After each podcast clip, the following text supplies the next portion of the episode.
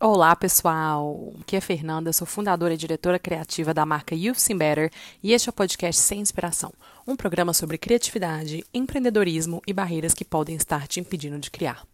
Faz mil anos que eu não gravo um episódio, não posto um episódio, justamente pelo assunto desse episódio, que é saber o que você quer fazer. Nos últimos meses eu fiquei uma montanha russa de emoções, assim. Certos meses eu falava, tá, eu quero muito isso. Aí passava um mês, eu não, na verdade eu não quero. Aí passava um dia, eu, porra, mas e se eu fizer Z? Sabe assim, assim, muita coisa. Então, nos últimos meses eu fiz um, um processo muito intenso de descobrir o que eu quero, descobrir o que eu quero fazer. E eu não cheguei nessa resposta ainda, por isso eu não vou te dar nenhuma fórmula que vai salvar a sua vida e que você vai amanhã acordar falando, gente, eu sei o que eu quero fazer. Mas eu quero compartilhar aprendizados que eu tive até então e técnicas que realmente me ajudaram a ter de maneira mais sólida uma ideia, pelo menos, do que é importante para mim. Então vamos já entrar no assunto sem muitas delongas. Quando a gente pensa o que a gente quer fazer em um nível profissional, a primeira coisa que a gente precisa pensar é que existem três tipos de trabalho. Existe um trabalho, trabalho, existe uma carreira e existe uma vocação. Por que, que é importante diferenciar essas coisas? Cada uma cumpre um papel. E você, como indivíduo, pode ou não ter as três. Um trabalho é aquilo que faz você pagar suas contas. O seu trabalho você não necessariamente tem que amar, você não necessariamente tem que ser aquilo que você nasceu para fazer, mas é uma coisa que sim te possibilita viver, viver bem, pagar suas contas, sobreviver. Muita gente vive só tendo um trabalho, e tudo certo, tudo bem, não é errado também. Acho que também esse, essa esse discurso do viva o seu propósito como se o propósito fosse apenas atrelado ao trabalho ou faça o que você ama, não aplica para todo mundo. Tudo bem se você só fizer um trabalho porque aquilo é uma fonte de, uma fonte de renda que te possibilita encontrar significado em várias outras áreas da vida. Uma carreira, aí sim já é algo que você ama, é algo que você vê um sentido ali, é algo que você está disposto a se esforçar, a ir além, uma vocação, aí já é um chamado divino, sabe? Aquela coisa que. aquela conexão muito forte, aquela coisa que te dá mesmo um senso, talvez, de propósito, ainda que eu não goste de usar propósito necessariamente nessa nesse âmbito só de carreira. Mas tudo bem. E para que, que eu falo isso? Vai ter momentos da nossa vida que a gente vai ter um e não vai ter o outro. E tudo bem. Não quer dizer que a gente está desperdiçando tempo. E para algumas pessoas, como eu já comentei, só ter um trabalho, só ter uma carreira, tá tudo certo também. Não se sinta na pressão de, quando você for escolher o que você for fazer, ter que ser aquele chamado. E se você não tem, você acha que tem algo de errado com você, porque muita gente não tem e tá tudo certo. Essa é a primeira coisa. A segunda coisa que vale comentar aqui é que, ainda que a gente esteja falando por exemplo, de uma carreira ou até mesmo de vocação, existem sim momentos em que você vai mudar completamente o rumo daquilo ali, ou que o seu caminho até lá não vai ser linear. Vou dar um exemplo aqui que o dia que eu vi, eu falei assim, gente, realmente, né? A gente não, não sabe de nada. Mas eu vi uma entrevista de. Era uma mesa de atores. E eu não lembro quem mais era, mas estava a Zendaya e alguém mais. E eles falando sobre a carreira de ator e falando sobre como que eles têm dificuldade às vezes em ver propósito no que eles fazem, porque eles veem pessoas sendo médicos, sendo, sabe, pessoas que salvam vidas, que contribuem para a sociedade de maneira muito prática, e eles ficam, gente, mas eu tô aqui, sabe? Tipo, eu, eu chego num set, eu coloco maquiagem, eu eu tenho certeza que eles, no fundo, sabem o impacto que eles, através do trabalho deles, causam né, na vida de várias pessoas. Mas pra gente que tá de fora, é incompreensível. Você fala, meu Deus, como que essa pessoa tá questionando o impacto dela? Mas acontece. Então, é, é, pensar de maneira muito ideal, é uma coisa muito fora de, da realidade, achar que um vai ser uma coisa só, dois que vai ser uma coisa linear e três que você nunca vai se questionar sobre aquilo. Ok, agora que já temos aqui a nossa base pensada, vamos para a parte prática. A primeira coisa é: para você descobrir o que você quer fazer da vida, não quer dizer que você tem que estar tá parado, só se questionando e pensando: o que, que eu quero, o que, que eu não quero. O meu conselho, para quem não tem nem ideia do que quer fazer, e foi o que eu fiz, mesmo achando que eu tinha alguma ideia lá atrás, é arrumar um trabalho que vai te fazer desenvolver o que eles chamam de soft skills, né? Então, essas habilidades que elas são genéricas, que elas podem ser aplicadas em qualquer área.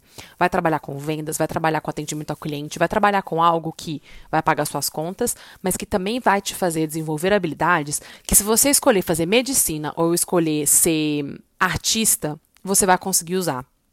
Aproveita isso. Você, para essas coisas, você não tem que ficar só parado esperando, ai meu Deus, o que eu quero fazer? Ou pensar assim, eu acho que eu gosto de escrever, mas eu não vou seguir essa carreira porque não dá dinheiro.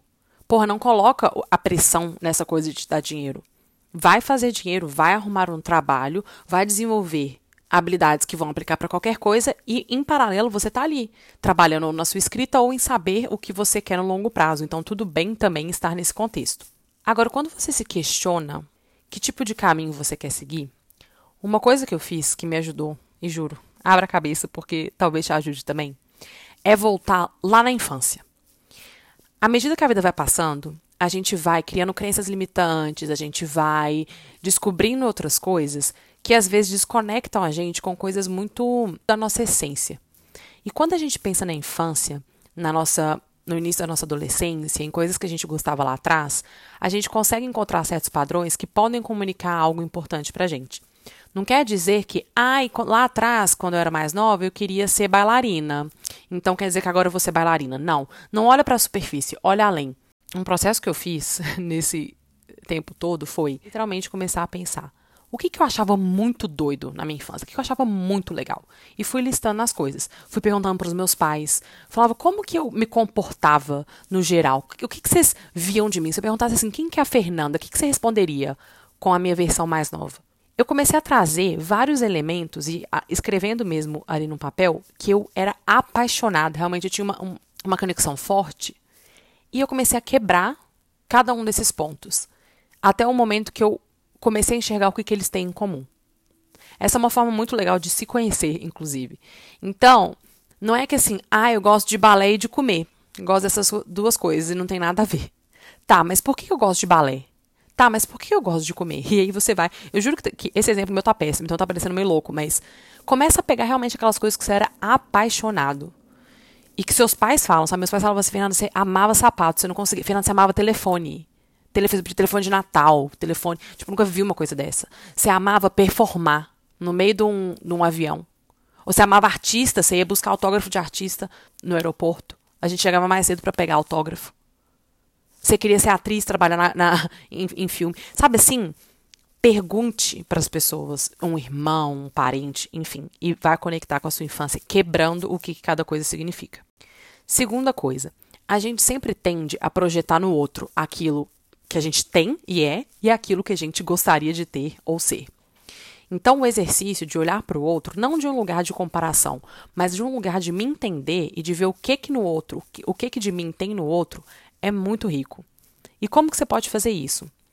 Pensa, quem são as pessoas que você admira? Quem são as pessoas que você acha o trabalho delas legal? Até pensando assim, o que, que são marcas que eu admiro? O que, que são empresas que eu admiro? Lista essas coisas e tente ver como que essas empresas fazem essas coisas, mesmo trabalho. E você vai fazer o mesmo exercício do que com o rolê da infância. O que exatamente eu gosto dessa pessoa e dessa marca? O que da forma como ela faz as coisas que eu gosto. Então não pega a coisa em si, porque às vezes você vai olhar uma pessoa que é malabarista. E você vai falar assim, gente, mas eu não quero ser malabarista. Tá, mas o que sobre essa pessoa, sobre o jeito com o qual ela faz as coisas que eu acho legal? Quebra, vai, uma camada abaixo, uma camada abaixo, uma camada abaixo. Escreve no papel, anota. E depois, de novo, você conecta e começa a ver padrões. Percebe que até aqui o como está sendo mais importante do que o que, porque muitas vezes o que você não vai se identificar. E muitas vezes não é o caminho que você tem que seguir. Não é porque a pessoa é malabarista que eu vou ser malabarista. Às vezes é o jeito que ela faz a coisa que me dá uma ideia, um insight de o que é importante para mim num trabalho, numa carreira e vou buscar e encontrar essa vocação. Agora, o próximo ponto é tudo que eu falei da infância, das outras pessoas, agora você vai começar a perceber isso na sua vida. Porque antes de você saber o que você tem que fazer, o que você quer fazer, ou ao mesmo tempo em que você está descobrindo isso, você tem que descobrir quem você é. Quem você é se traduz na forma como você faz as coisas, em o que você faz. Se você não tem um autoconhecimento, se você não está buscando um autoconhecimento, dificilmente você vai simplesmente acordar um dia e falar: Meu Deus, olha que legal, acho que eu quero fazer isso da minha vida. Como você faz isso? Comece a pensar em como e para que você faz as coisas. Essas duas perguntas.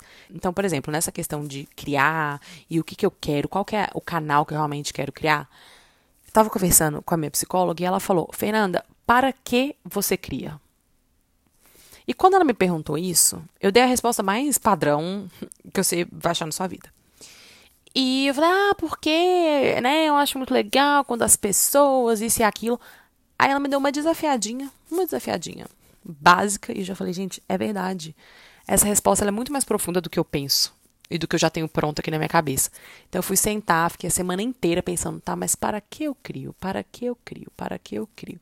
E quando você se pergunta isso, para quê? Para que nesse, nesse caso, né, se você quer trabalhar com criatividade, se você se sente atraído por essa por arte, enfim, para que eu crio?